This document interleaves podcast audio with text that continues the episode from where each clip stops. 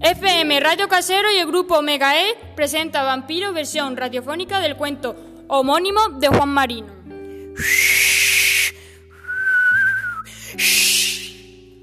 Cuando el potente aullido de la tormenta subrayaba la endemoniada sinfonía del viento entre los desgarbados árboles. ¿Qué pasa, Juana?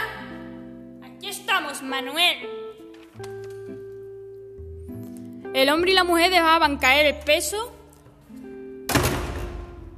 al, al dabón sobre la puerta de la soreada casa, ubicada a unos 100 metros de la carretera, flanqueada por los mismos raquíticos árboles de la sinfonía. El viento hacía oscilar el letrero colocado sobre el dintel. Un sonido semejante al de mil grillos que chirriaban al unísono. En el letrero, cuya pintura estaba ya desaparecida, podían leerse aún posada solitaria. El joven miró a su joven compañera y sonriendo, pensa a que el agua le calaba hasta los huesos. Otra vez el joven volvió a batir el adabón.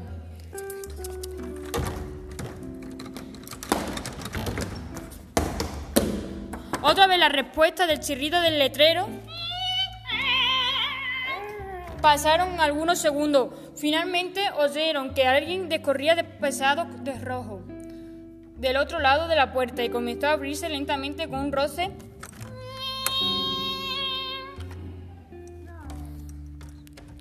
escalofriante, como un macabro instrumento que sumase a la música de los elementos de la noche.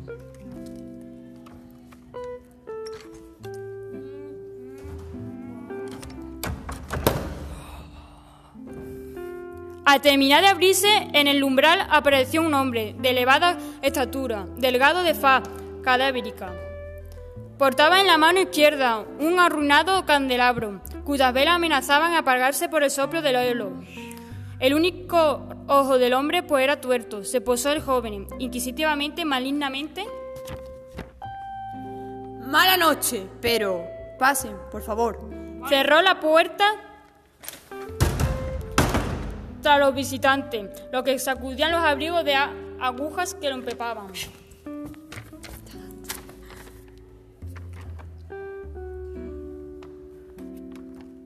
Sírvanse. Seguir.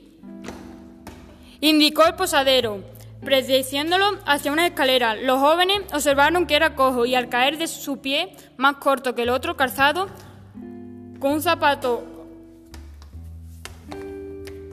ortopédico sobre el piso, producían un acompasado y lugombre golpe que se acentuaba cuando era dado sobre los escalones de la vieja y cardominada escalera de madera.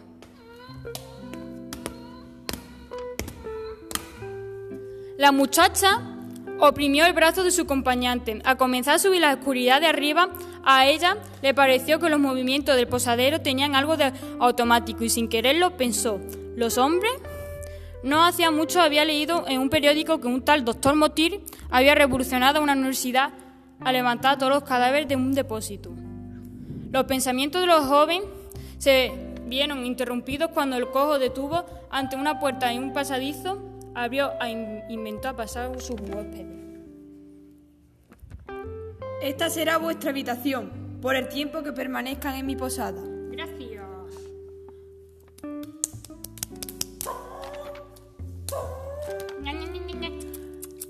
Hasta aquí hemos escuchado Radioteatro Casero. La cita es una semana cuando nos encontremos con nuevas historias interpretadas por el grupo Mega Ed. Hasta entonces.